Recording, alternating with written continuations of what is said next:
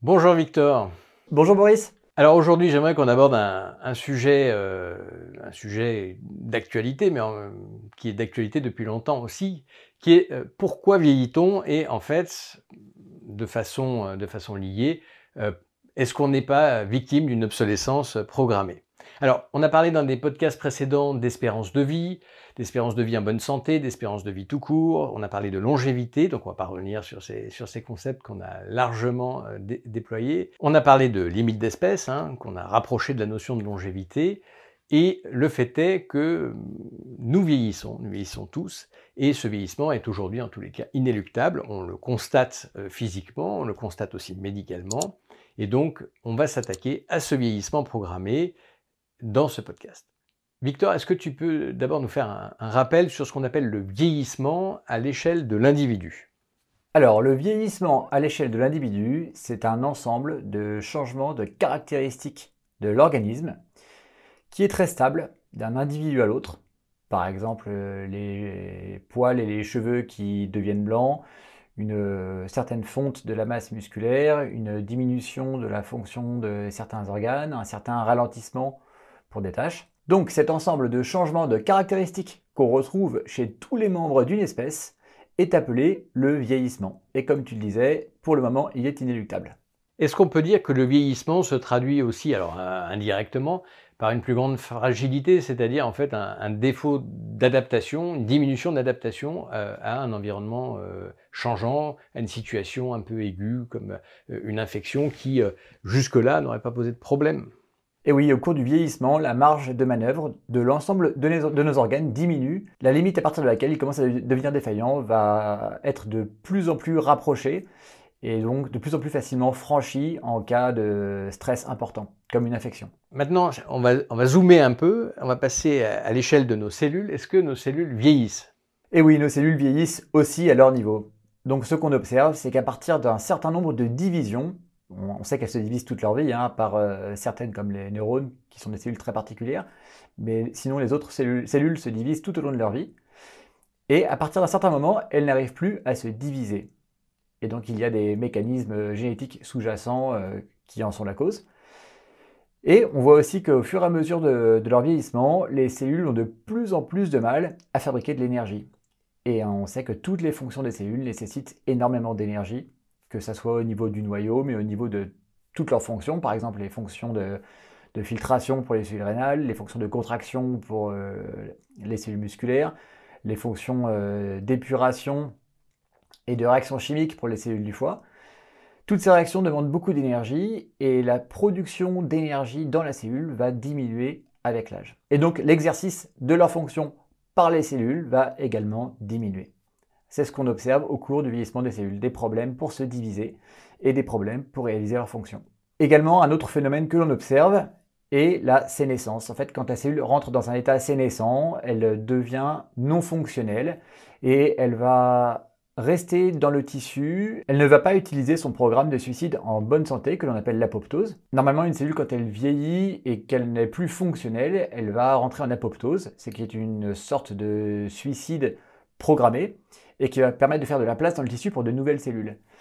Eh bien, avec l'âge, certaines cellules n'activent pas cette apoptose et vont rentrer en sénescence et deviennent donc non fonctionnelles et vont participer un petit peu à cette baisse de fonction de l'organe qui va se retrouver avec des cellules qui ne marchent plus.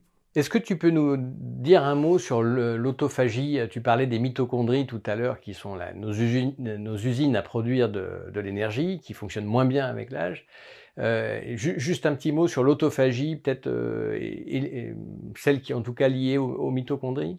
Au cours du vieillissement de certaines cellules et quand elles deviennent sénescentes, il peut arriver qu'elles finissent par digérer certains de leurs organelles qui ne fonctionnent plus, ou même que des cellules adjacentes, encore fonctionnelles, viennent digérer des cellules sénescentes. En fait, elles vont aller, euh, elles, vont aller manger ces cellules sénescentes pour fabriquer de l'énergie et pour, pour trouver des nutriments. Très bien, très bien. Donc oui, on parle de l'autophagie parce que c'est un phénomène qui est très important pour la longévité, dont on a déjà parlé dans certains podcasts et qu'on sera amené à, détailler aussi un peu plus tard. L'autophagie, en fait, décrit toutes ces réactions de cellules qui vont se digérer elles-mêmes, que ce soit une cellule qui en digère une autre ou que ce soit une cellule qui digère ses propres organelles. Un bon nettoyage en clair. Alors, est-ce que notre, euh, nos gènes, notre ADN vieillit lui aussi? Et oui, bien sûr, notre ADN vieillit et c'est probablement une des causes fondamentales de ce qu'on voit au niveau de la cellule et de ce qu'on voit au niveau de l'organisme. Donc il y a tout un tas de réactions qui vont se passer au niveau de l'ADN, notamment les méthylations et aussi des changements de place d'histones. Les histones sont des protéines qui viennent impacter un petit peu l'ADN pour le rendre plus résistant et qui viennent impacter les parties de l'ADN qui ne servent pas directement à la cellule, euh, en question. Par exemple, euh, une cellule de rein va probablement placer ses histones au niveau des gènes qui servent pour une cellule du foie. C'est des gènes qui ne vont pas servir à cette cellule du et par contre, les euh, gènes qui servent à cette cellule du eux, vont être bien, ils vont être désimpactés pour permettre la lecture et l'expression de ces gènes, puis la production des protéines qui, vont servir à la cellule rénale. Donc, ces histones eh ben, ils, vont, au cours du vieillissement, ils vont se déplacer, ils vont impacter des régions différentes de l'ADN, des fois avec des erreurs, donc ils vont impacter des mauvaises régions, ce qui vont euh, empêcher la cellule d'exercer ses fonctions euh, proprement. Et puis les méthylations, qui sont des réactions chimiques qui interviennent euh, au niveau de l'ADN, elles aussi vont gêner la lecture des gènes, et ces méthylations vont changer la manière dont l'ADN peut être lu. Et alors ce qui est très intéressant, c'est que au cours du vieillissement, il y a des méthylations sur l'ADN qui surviennent à des endroits très stables d'un individu à l'autre. Et tellement stable et tellement lié au vieillissement qu'on parle même des fois d'horloge génétique. Parce qu'on va retrouver exactement les mêmes méthylations à différents âges de la vie. En, tout cas, d'âge euh, biologique, pas d'âge euh, chronologique.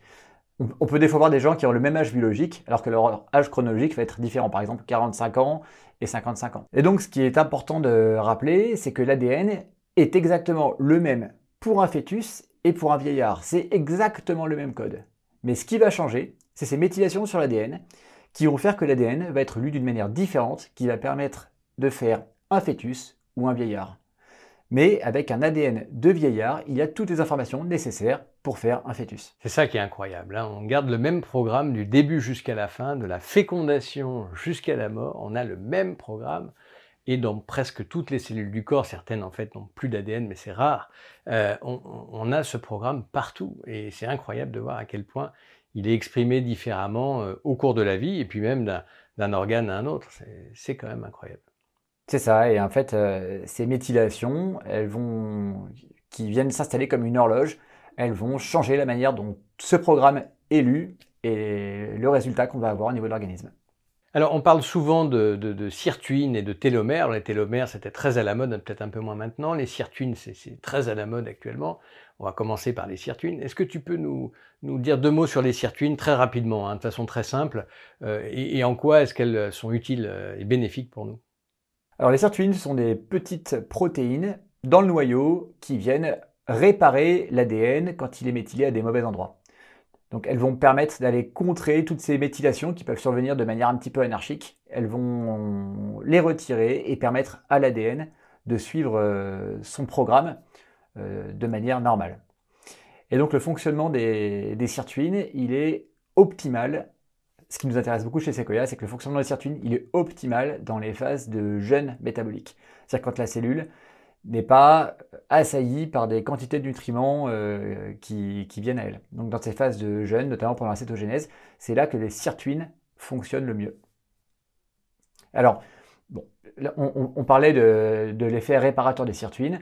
On sait aussi que certaines sirtuines euh, peuvent participer à la cancérogénèse, donc euh, les, choses sont sans doute un petit peu plus compliquées que gentille sirtuine et méchante méthylation. Mais pour, simplifier un petit peu, c'est ce qui se passe.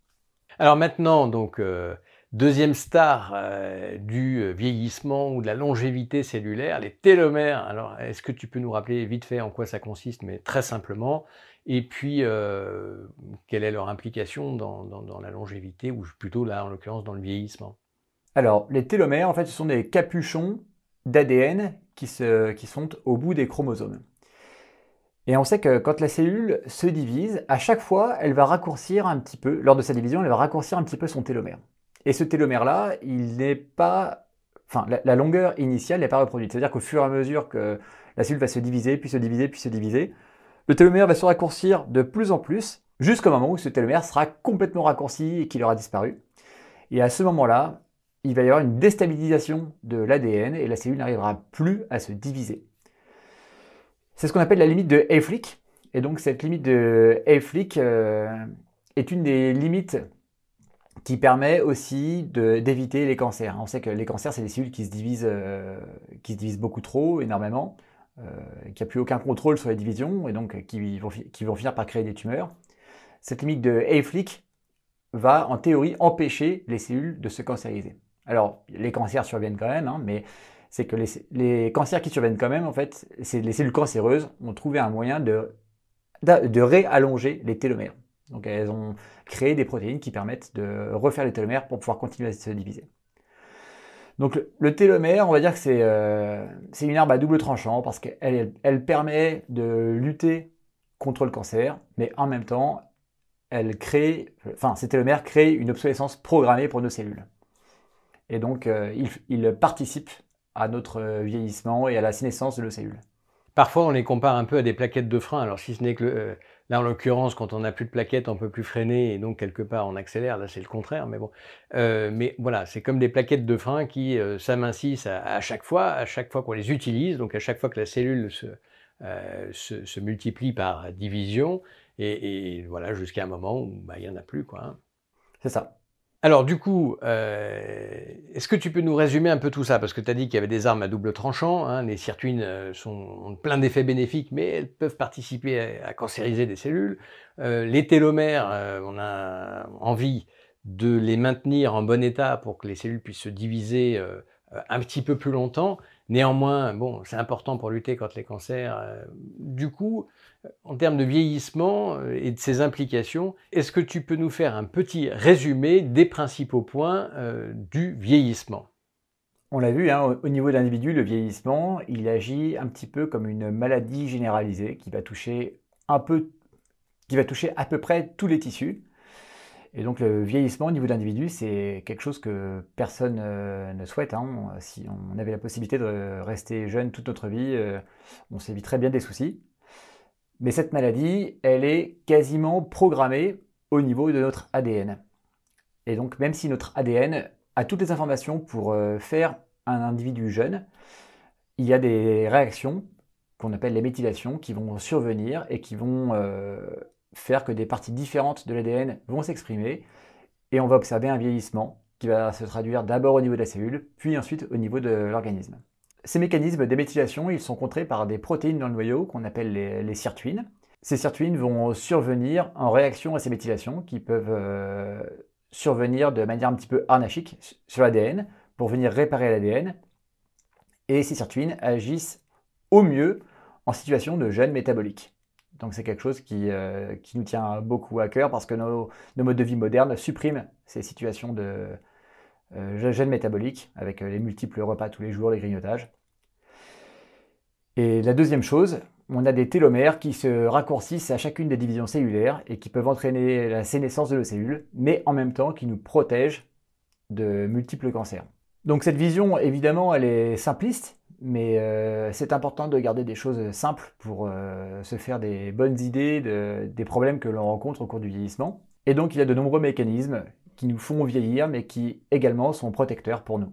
Je pense que c'est important d'en parler à ce stade, mais chez l'animal, euh, on a réussi avec certaines expériences, euh, et notamment certaines manipulations euh, génétiques, à faire redevenir jeunes des souris qui étaient vieilles et à allonger nettement leur longévité.